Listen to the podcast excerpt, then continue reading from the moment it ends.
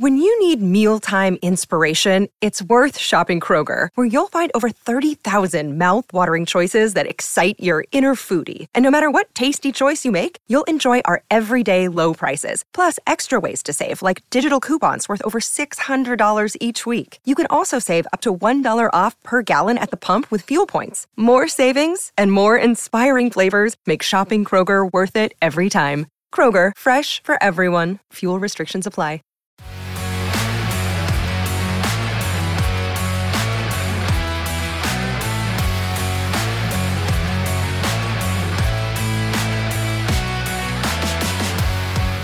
Herzlich willkommen zu Klartext Triathlon Race Talk. Kompetente Rennanalysen mit Alexander Feldhaus und Triathlon-Experte Sebi Nev.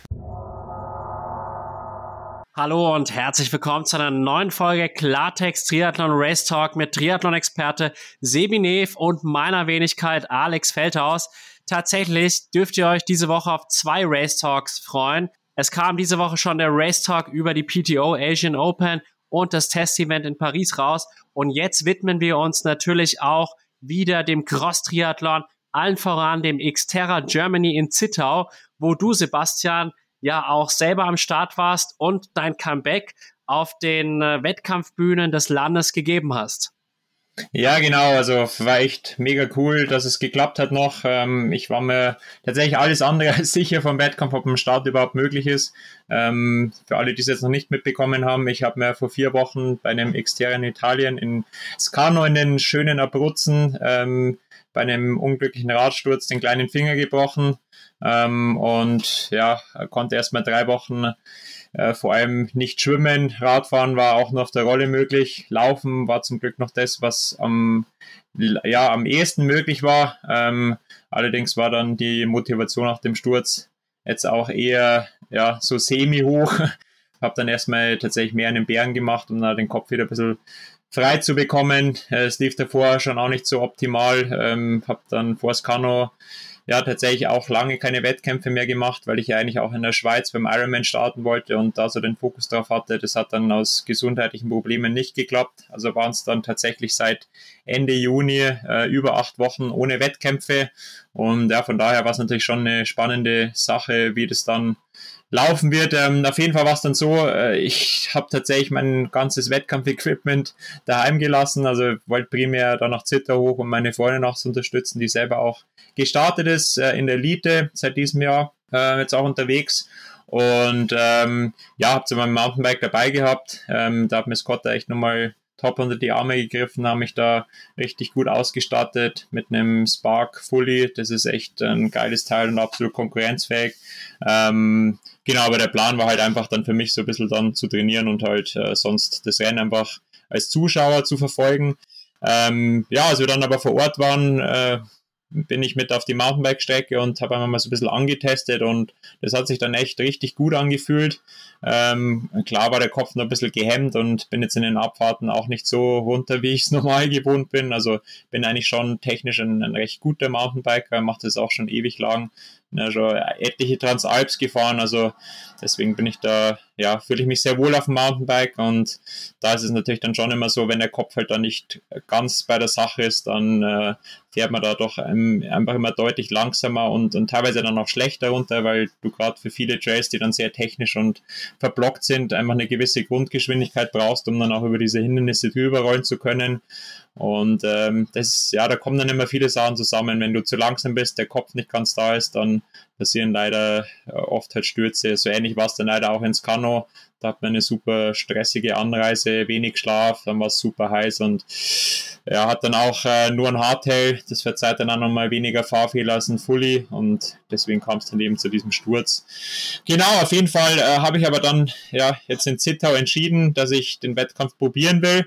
Ähm, das war dann so aufgeteilt, dass am äh, Freitag der Shorttrack äh, stattgefunden hat. Ähm, der war zwar war nur für die Elite-Leute, das ja, nehmen den wir ganz gern entweder als Warm-up fürs Rennen her oder dann am Tag nach dem Hauptrennen so ein bisschen als, als Abschluss von der Veranstaltung. Jetzt in Deutschland war es eben so, dass es den, äh, den Startschuss äh, für das ganze Veranstaltungswochenende dann ähm, oder dass der Short Track der, der Startschuss war für das Veranstaltungswochenende. Ähm, und unter anderem war dann eben auch ähm, am Samstag beim Hauptrennen die deutsche Meisterschaft. Also es war dann auch nochmal so ein bisschen Zusatzmotivation, da zu starten. Ähm, da hatte der Jens Roth äh, schon sechsmal gewonnen, also ist der wirklich Dauersieger. Ähm, bis jetzt war auch jedes Jahr die deutsche Meisterschaft in, in Zittau im Cross-Triathlon.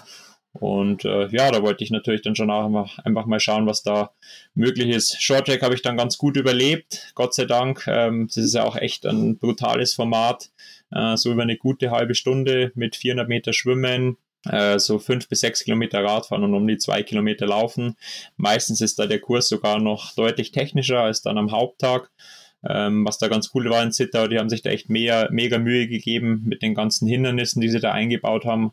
Ähm, war ein Sprung dabei, der war echt auch nicht so ohne. Gut über einen Meter äh, war der hoch und du musstest da echt relativ weit springen, dass du dann äh, auch nicht äh, im Flat gelandet bist, weil da hättest dich dann, glaube ich, echt böse eingestaucht oder wärst sogar zu Stürzen gekommen, sondern musstest da, ja, ich würde schon sagen, so gute drei, vier Meter weit rausspringen, dass du dann auch dementsprechend wieder ähm, ja, in diesen Landungshügel reingekommen bist dass du dann eben äh, schön weiterfahren konntest. Und dann kam direkt danach äh, so eine Holzrampe, die war ja, gut zweieinhalb, drei Meter hoch, die dann quasi senkrecht hochging und auf der anderen Seite das Ganze wieder nach unten.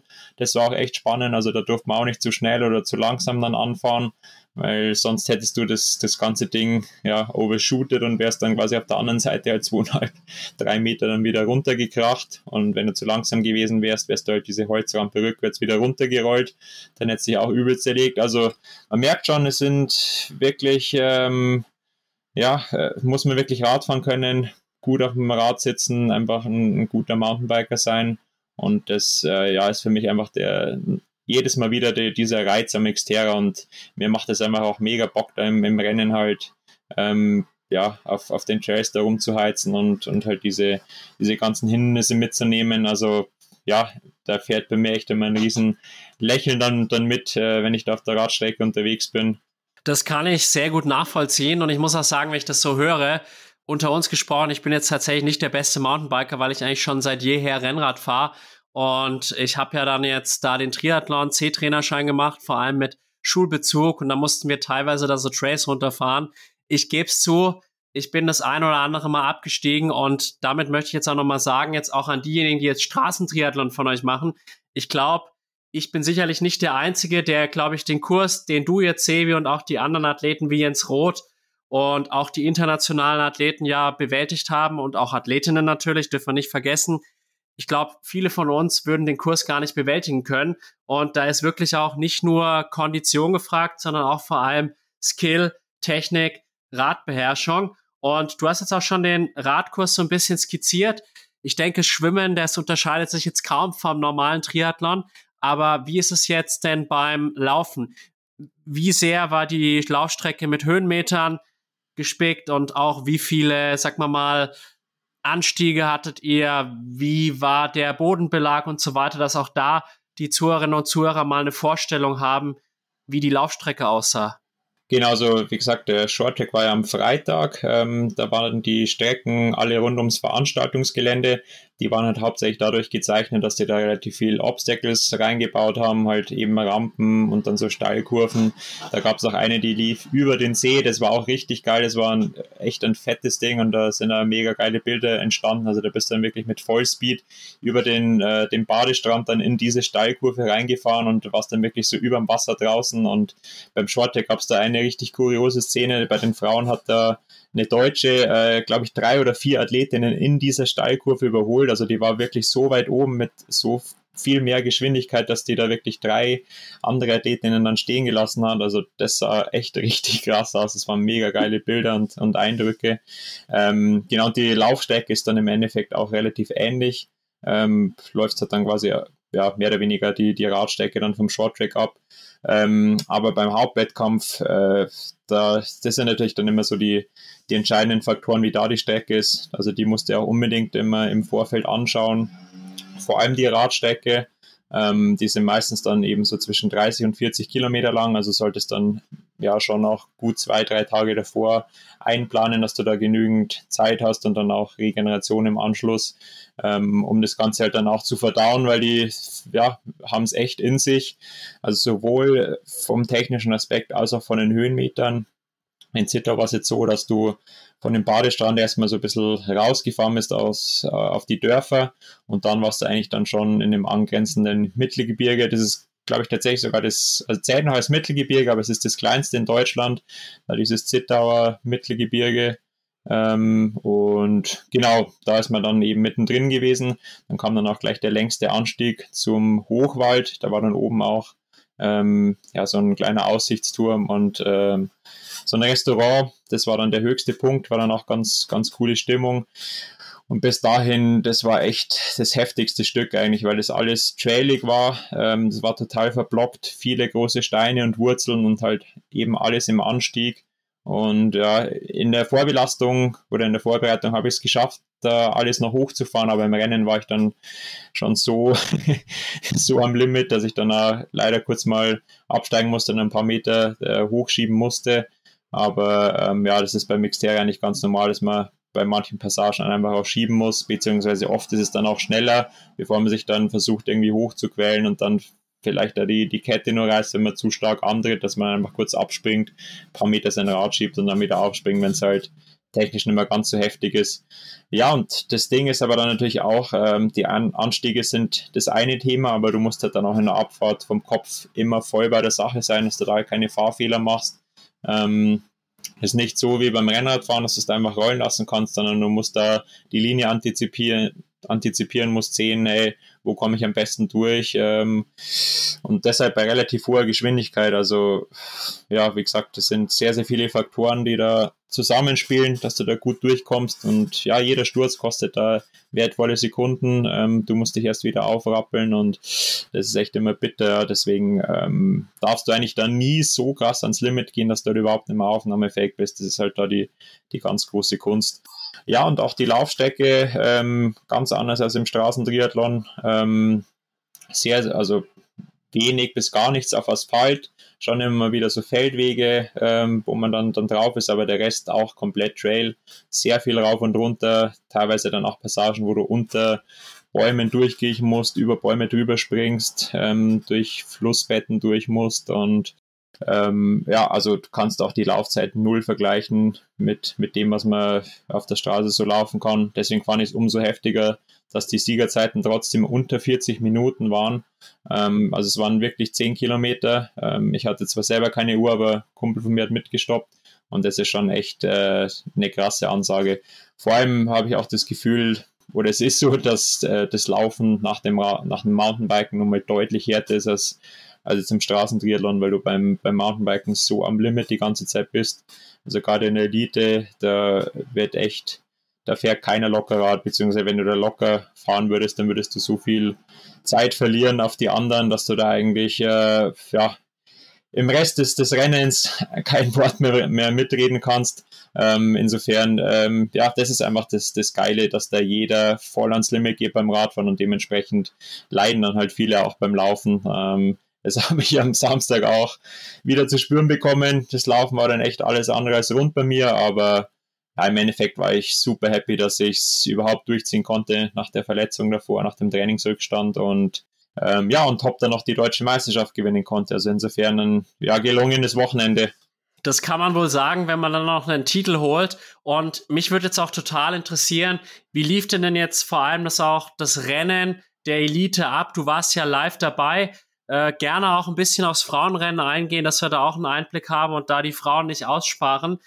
Natürlich würde mich jetzt noch interessieren, wie lief dein Rennen und wie lief es auch aus internationaler Sicht? Man hat ja jetzt gesehen, es waren ja auch durchaus bekannte Leute dabei, wie beispielsweise Erik Lagerstrom aus den USA, der ja auch bekanntermaßen mit Paula Findlay in einer Beziehung ist. Und dann hatten wir ja ähnlich wie auf der Kurzdistanz wieder sehr starke Franzosen, Arthur Serrière konnte ja auch gewinnen. Felix Forisier war auf Platz zwei und Jens Emil Slot Nielsen auf Platz drei.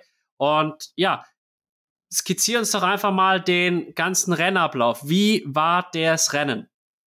Genau, also was man generell äh, im Vorfeld vielleicht wissen sollte, Xterra hat dieses Jahr ähm, auch einen Weltcup eingeführt. Das sind äh, sieben Rennen, die weltweit verteilt sind, die da ähm, in das Ranking dann mit reingenommen werden. Ähm, das hat angefangen mit den äh, Xterra Asian Championships in Taiwan.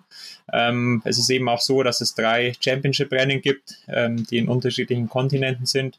Und von diesen drei Championship-Rennen musst du mindestens zwei machen, sonst äh, bist du nicht in der Wertung drin. Also da wollen die halt einfach, dass die Athleten wirklich auch international unterwegs sind und sich halt nicht nur alles auf Europa fokussieren, fokussiert, weil es war halt in der Vergangenheit immer so ein bisschen das Problem, dass halt alles sehr, sehr zentral in Europa war und ja, wollen das Ganze halt wirklich internationalisieren. Genau, ging dann eben weiter mit einem Stop in Amerika. Das war dann ein normales Weltcuprennen, also kein Championship-Rennen. Dann war der dritte Stop in Belgien und jetzt ging es dann eben weiter mit dem vierten Stop. Das war die Woche vor Zittau ähm, in der Tschechei. Und genau, jetzt Zittau ist eben das fünfte Rennen. Dann kommt jetzt nächste Woche noch äh, in Colorado kommen die US Championships. Da mache ich dann eben mit, dass ich neben Belgien eben das zweite Championship-Rennen noch bekomme. Und der große Abschluss ist dann die WM in Molveno. Ähm, wo dann äh, im Endeffekt dann der, der Weltcup-Sieger gekürt wird im Rahmen der Weltmeisterschaft. Das ist dann auch nochmal ein Pflichtevent, also Molveno muss man auch starten, um in das Ranking zu kommen. Genau, so sind jetzt mal die Rahmenbedingungen und dementsprechend hat sich auch äh, das Feld einfach nochmal extrem professionalisiert, ist viel, viel tiefer geworden, Leistungsdichte extrem nochmal angestiegen.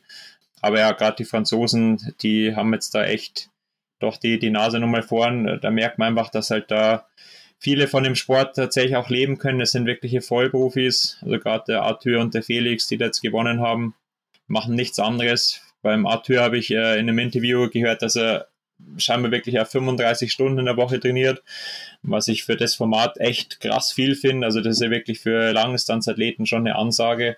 Ähm, aber jetzt auf so vermeintlich kürzeren Distanzen doch auch so viel Trainingsvolumen zu haben, finde ich echt mega interessant und äh, ja, ist für mich auch nochmal eine mega Motivation für nächstes Jahr, wo ich mich dann, ähm, so wie es ausschaut, schon nochmal ein bisschen mehr darauf spezialisieren werde, dass ich mich mit, mit denen einmal auf Augenhöhe hoffentlich messen kann. Ähm, ja, und auch die, die äh, Coverage, die Xterra da, da macht, ist echt geil. Also du kriegst als Athlet jedes Mal äh, immer kostenlos Bilder zugeschickt, egal ob du jetzt ein, ein Top-Starter bist oder ja, halt auch äh, jetzt eher ein, ein B-Profi, da haben alle dieselbe Behandlung, also komplett anders als im Straßentriathlon, wo ja dann viele dann doch irgendwie ja immer so ein bisschen einen roten Teppich ausgerollt bekommen. Und äh, ja, also ich bin mega angefixt und habe da auch echt Bock, dass ich mich da nächstes Jahr nochmal ein bisschen mehr darauf fokussiere, um da vielleicht den Franzosen nochmal ein bisschen näher zu kommen, weil die ja jetzt schon extrem überlegen immer waren. Ich würde es dir natürlich wünschen und ich hoffe natürlich, dass sich das diese, sagen wir mal, Exterra-Szene das alles so beibehält, weil man natürlich sagen muss, wenn eine Sportart bekannter wird, auch mehr Geld abwirft, dann geht vielleicht der familiäre Charakter auch so ein bisschen verloren mit der Zeit. War ja im Straßentriathlon ähnlich, aber wäre cool, wenn ihr das auch noch beibehalten könntet. Jetzt zum Rennen selbst. Wie liefen denn die einzelnen Disziplinen jetzt bei dir ab und wie war aber auch der Rennverlauf generell im Elitefeld der Männer? Ähm, ja, wie gesagt, also ich, ich konnte dann eben relativ lang ähm, nicht, nicht trainieren, äh, war dann erst am Tag vor dem Wettkampf tatsächlich auch das erste Mal wieder ohne Hilfsmittel im Wasser. Also Mountainbiken hat da ganz gut funktioniert. Ähm, aber ähm, ja, davor konnte ich tatsächlich nur mit, mit Pedals erstmal schwimmen und das auch erst nach zweieinhalb Wochen, also zweieinhalb Wochen nach dem Sturz ins Kanu war ich gar nicht im Wasser und dann halt eben äh, nur mit Hilfsmittel, weil der Wasserdruck einfach viel zu stark war ähm, und ich da den kleinen Finger einfach entlasten muss, musste ähm, um da schwimmen zu können, aber das hat eben mit Pedals gut funktioniert. Und äh, ja, dementsprechend hatte ich halt da einfach äh, diese Härte im Wasser nicht, ähm, bin aber trotzdem ganz gut durchgekommen, bin dann mit einem der ähm, ja, Top-Favoriten auch aus dem Wasser gekommen, mit dem Ruben Hosava, der war auch äh, einige Male jetzt äh, auf dem Podium, auch bei den Championship-Rennen. Ähm, und wusste, dass der halt super stark am Rad ist und habe halt versucht, da maximal lang bei dem mitzufahren. Ähm, hat dann auch echt ganz gut funktioniert. Vor allem haben wir dann auch die anderen, die bei uns noch dabei waren. Ähm, das waren unter anderem auch zwei Deutsche, die natürlich auch äh, da auf die deutsche Meisterschaft geschaut haben.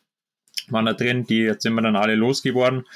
Leider konnte ich dann irgendwann auch beim Ruben nicht mehr dranbleiben. Da habe ich halt einfach doch das fehlende Training gemerkt, gerade auf dem Mountainbike und musste den dann ziehen lassen und habe dann einfach mein eigenes Ding gemacht und ähm, ja, habe dann noch ein paar Le Leute eingesammelt auf dem Rad, kam aber dann auch ein paar starke Radfahrer von hinten noch, unter anderem auch der Jens Emil, den musste ich auch ziehen lassen, ähm, aber mit dem Xavier Daflon, der war insgesamt dann siebter, konnte ich dann ähm, ganz gut noch mitfahren, sind dann auch zusammen in die Wechselzone gekommen und ich glaube im TNT2 war ich dann so an fünfter, sechster Stelle. Ein paar von den Jungs vorne mussten dann leider aufgrund von Defekten äh, aus dem Rennen raus, beziehungsweise sind dann weit zurückgefallen.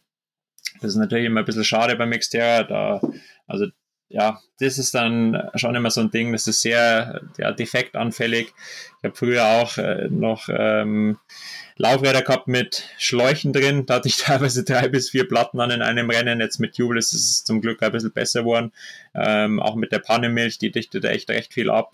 Und habe dann immer noch so ein Pannenspray dabei, äh, wo dann tatsächlich dann so ein Schaumer noch reingesprüht wird in das Laufrad. Das dichtet dann auch nochmal besser ab. Ähm, und so kann man dann die, diese Defekte schon ganz gut immer in, äh, im Zaum halten. Aber man muss natürlich auch sagen, was halt auch oft zu Defekten führt, dass du halt unkonzentriert bist, dass du zu sehr am Limit bist und halt dann Fahrfehler machst. Ähm, das ist dann natürlich schon immer das, das Problem auch, ja, weil du, wie gesagt, halt die Strecke auch gut antizipieren musst. Ähm, genau, aber beim ja, Laufen war es halt dann schon so, dass ich einfach äh, vom Radfahren echt gut angenockt war. Ähm, Gerade wenn du das Mountainbiken halt einfach nicht mehr so gewohnt warst, die, die Schläge und diese Belastung, die ähm, ja, hinterlassen noch ihre Spuren und äh, hatte brutale Schmerzen im unteren Rücken, aber wollte das Rennen unbedingt durchziehen und ähm, ja, an der Stelle war ich dann auch äh, tatsächlich nur Zweiter erst äh, in der DM-Wertung. Der Jens Roth war dann noch vor mir der schwimmt echt immer richtig stark, ist da wieder ganz vorne aus dem Wasser gekommen, ist auch echt gut Rad gefahren. Also bin zwar ein bisschen näher gekommen, aber er hatte noch eine gute Minute Vorsprung. Und es hat dann auch wirklich ewig gedauert, bis ich beim Laufen da näher kam. Gott sei Dank hat aber dann auch in der zweiten Runde dann alles ein bisschen aufgemacht und ich konnte dann ein bisschen flüssiger laufen und äh, habe dann den Jens einsammeln können. Ja, und bin dann halt echt mega happy, ähm, dann als deutscher Meister eingelaufen im Gesamtweltcup, dann hat es sogar für den 14. Platz auch noch gereicht. Ähm, war auch relativ eng, also die ersten zwei waren schon gut weit weg, aber dahinter war alles relativ offen und es hat mir jetzt auch nochmal viel Hoffnung für die weiteren Rennen gegeben. Gerade jetzt für nächste Woche in Colorado ist jetzt aber nicht mehr lang hin, das ist ja schon am Samstag das Rennen.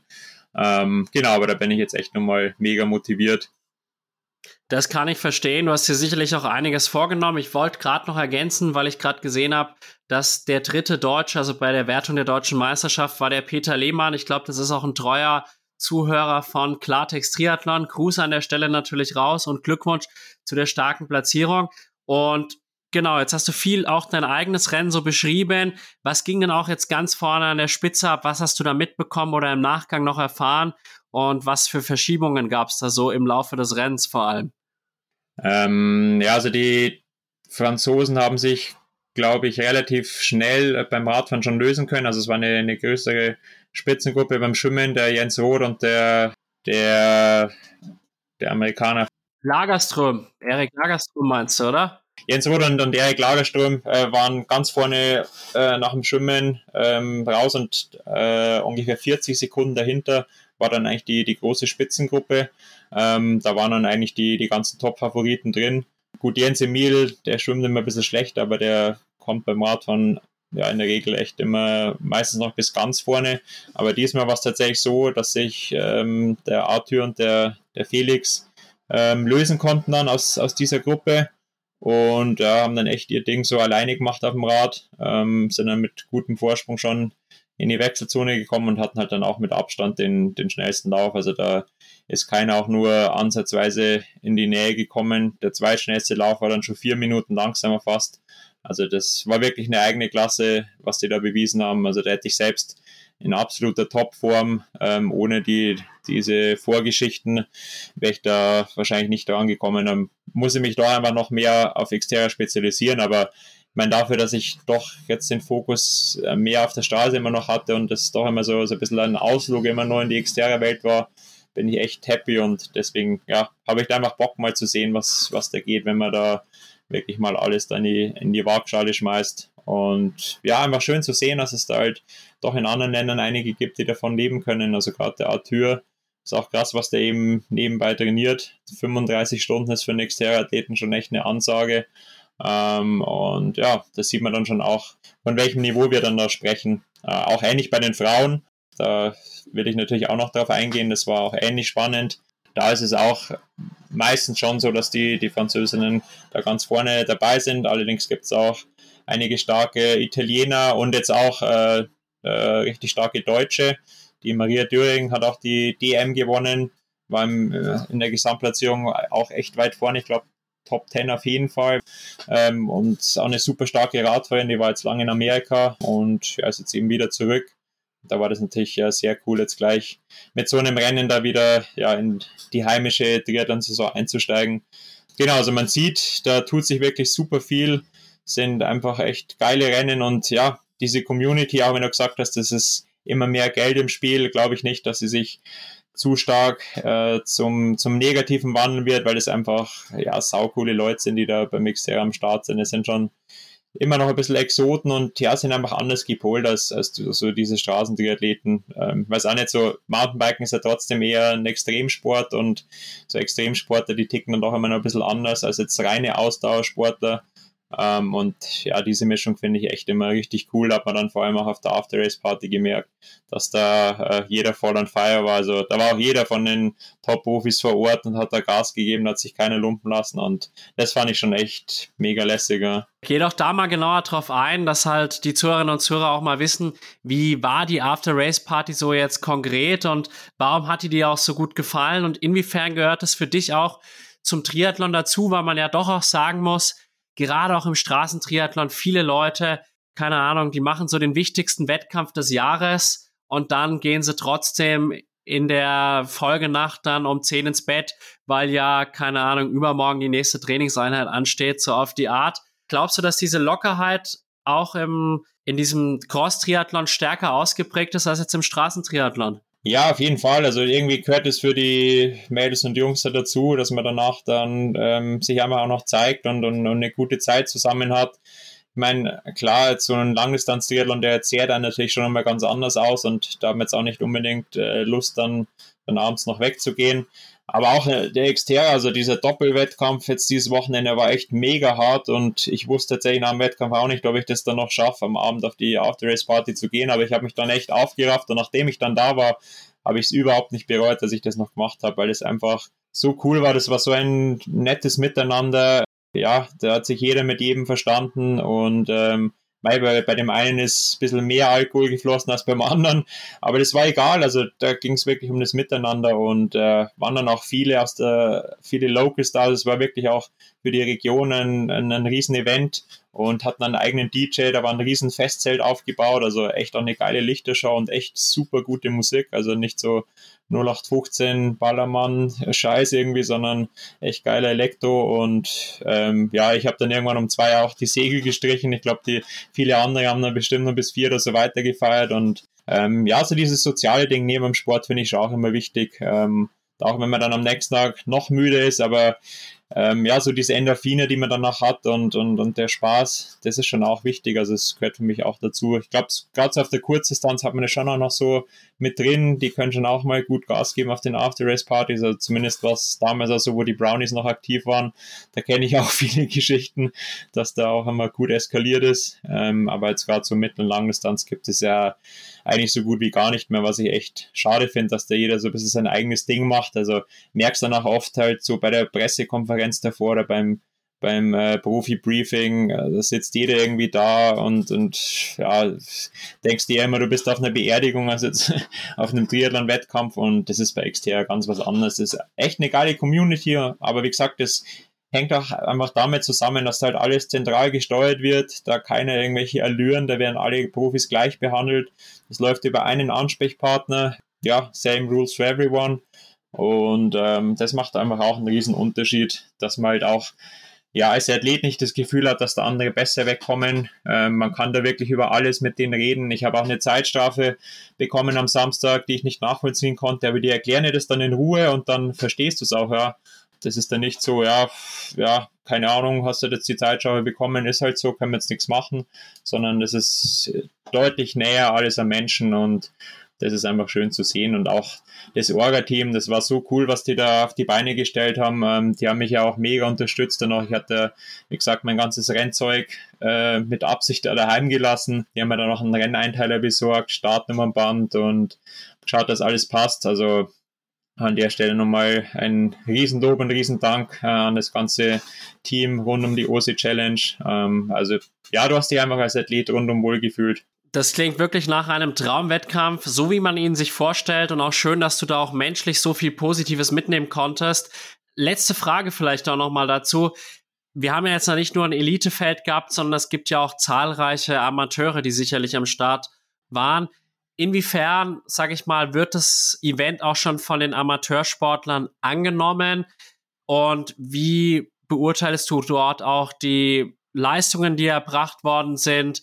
Und vor allem auch, wie stark warst du auch mit diesen Leuten in Kontakt? Also, weil es ja doch schon manchmal so ist, dass im Straßentriathlon zumindest zunehmend eine gewisse Distanz entsteht durch die zunehmende Professionalisierung zwischen den Age-Coopern und den Profis einfach.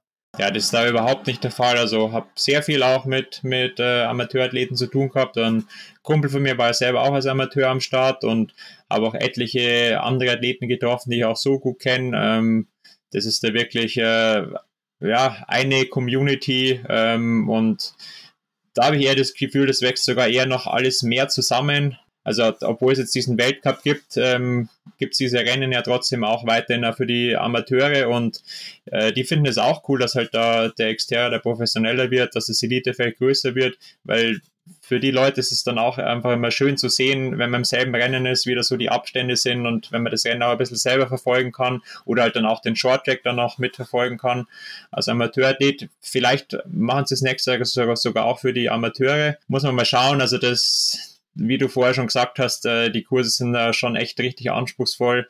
Da muss, muss man halt dann gucken, ob man das hinbekommt, ob man da wirklich dann einen Kurs für die Elite hat und einen für die Amateure oder ob man dann wirklich sagt, okay, nee, äh, der Shorttrack ist dann nur der Elite vorbehalten. Aber auf jeden Fall äh, setzt sich das auch echt immer mehr, mehr durch, weil halt auch viele Amateursportler mittlerweile sagen, hey, ich habe da einfach keinen Bock mehr im Straßentriathlon. Das mit der Windschattenproblematik hat da auch so überhand genommen. Es sind für mich keine fairen Rennen mehr.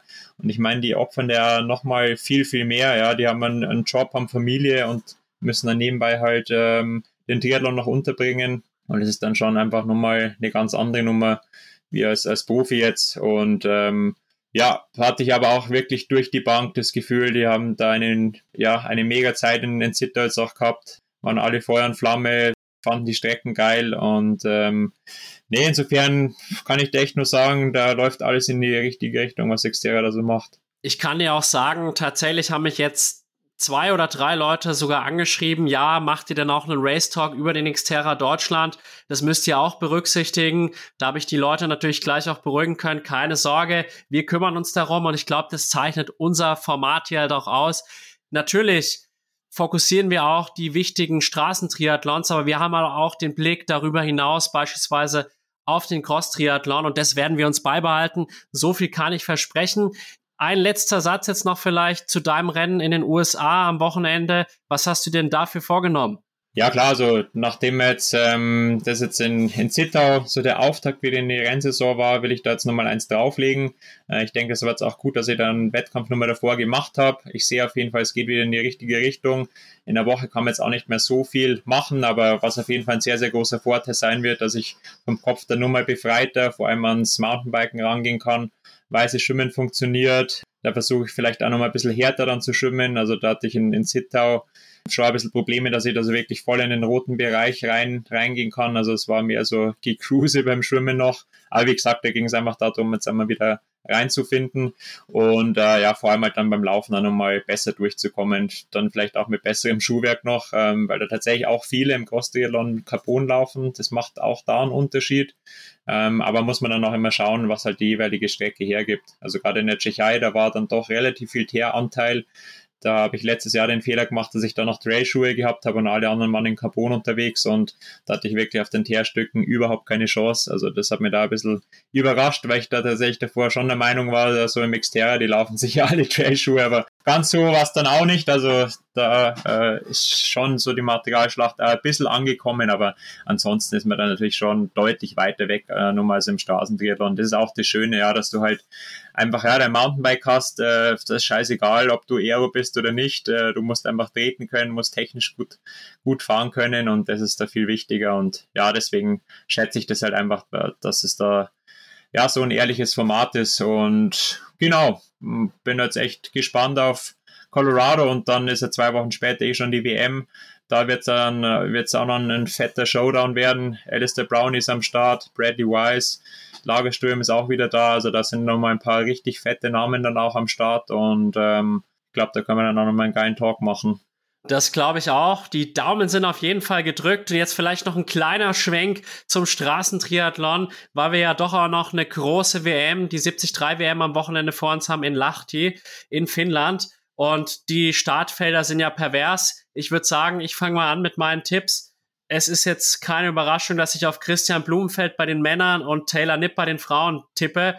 Würdest du dich dem anschließen oder hast du da andere auf der Rechnung? Ja, bei der Nuela Rief bin ich natürlich auch wieder gespannt, was sie machen kann. Auch Paula Findlay, äh, Laura Philipp, also wobei Taylor Nipp war halt schon sehr, sehr stark jetzt in, in den letzten Rennen. Also ja, würde jetzt, würd jetzt gerne was komplett anderes sagen. Ist immer langweilig, wenn man sich dann zu einig ist in der Rennprognose, aber ja, ich denke, du bist wahrscheinlich recht behalten mit den Siegerkandidaten, aber dahinter wird es auf jeden Fall spannend. Also ich würde auf jeden Fall ja bei den Frauen an zwei und drei definitiv Leute wie, wie Laura Philipp, ähm, Daniela Rüff, Paula Findlay, ja, auch auf Kate Matthews bin ich gespannt, wie die sich gemacht hat. Wird ein super offenes Rennen, super spannend. Auch auf Caro Pole bin ich mega gespannt. Ich glaube, die kann durchaus, vielleicht nicht ganz, ganz vorne, aber so um die Top 5 oder so kann sie vielleicht auch ein Wort mitreden. Ja, wird, wird ein geiles Ding und ja, bei den Männern sowieso am Blumenfeld wird wahrscheinlich fast kein Weg vorbei führen, wenn er, wenn er da jetzt weiter so anknüpfen kann, wie er es jetzt, jetzt auch gezeigt hat und auch ohne Defekte, ohne Kämpfe durchkommt. Dahinter sehe ich tatsächlich auch jetzt Leute wie, wie West, äh, natürlich auch, auch stark. Aber auch Leute wie, wie Pierre Lecor, Justus Nieschlag ist hoffentlich dann auch wieder ganz fit. Aber auch jemand wie Max Sperl wird, wird definitiv, ähm, wenn der komplett fit ist und, und, und alles abrufen kann, was er im Training auch, auch zeigt, sollten durchaus auch auf der Rechnung haben. Also, nee, wird, wird, wird ein cooles Ding. Absolut. Und ich sag mal so, ich habe Justus Nieschlag so ein bisschen was abgeluchst im Podcast. Wenn er aufs Podest kommt, äh, in Lahti, dann wird er mit mir nochmal quasi in einem Art extra Race Talk über sein Rennen sprechen. Deswegen sind die Daumen für Justus extrem gedrückt. Natürlich auch für Max, der auch erst kürzlich bei mir im Podcast zu Gast war. Ich würde es ihm auch gönnen, dass er da eine Top-Platzierung abliefert. Rico Bogen aus deutscher Sicht noch sehr interessant. Und für mich auch, wie du ja auch schon gesagt hast, Pierre Lecor, den muss man einfach auf der Rechnung haben. Und ja, warten wir doch einfach ab, was das Rennen bringt. Und auch da erwartet euch natürlich dann der nächste fundierte Race Talk. Vielleicht sogar mal noch mit einem weiteren Gast in dem Podcast hier. Seid gespannt. Und in dem Sinne, danke fürs Zuhören. Schön, dass ihr uns wirklich die Treue haltet. Und wir würden uns natürlich über positive Bewertungen auf Apple, Podcasts, Spotify etc. freuen. Gebt uns auch gerne Feedback, positiv wie negativ. Und wenn es euch wirklich sehr, sehr gut gefällt, dann denkt doch auch mal eine kleine Spende über PayPal oder Red Circle. Vielen Dank dafür. Euch eine schöne Woche und allen Startern vor allem auch jetzt bei der 73 WM. Einige von euch kenne ich ja auch, die jetzt dann nach Lacht die reisen oder schon angereist sind. Viel Erfolg. Haut rein in dem Sinne. Ciao vom Alex und vom Sebi. Genau, kann ich mich nur anschließen. Haut's rein und bis zum nächsten Mal. Ciao, ciao.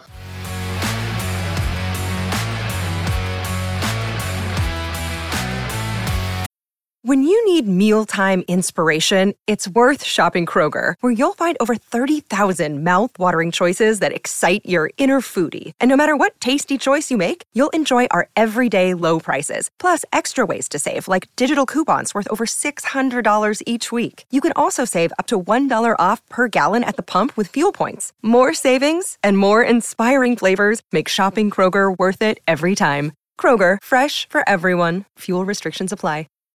When you need mealtime inspiration, it's worth shopping Kroger, where you'll find over 30,000 mouth-watering choices that excite your inner foodie. And no matter what tasty choice you make, you'll enjoy our everyday low prices, plus extra ways to save, like digital coupons worth over $600 each week. You can also save up to $1 off per gallon at the pump with fuel points. More savings and more inspiring flavors make shopping Kroger worth it every time. Kroger, fresh for everyone. Fuel restrictions apply.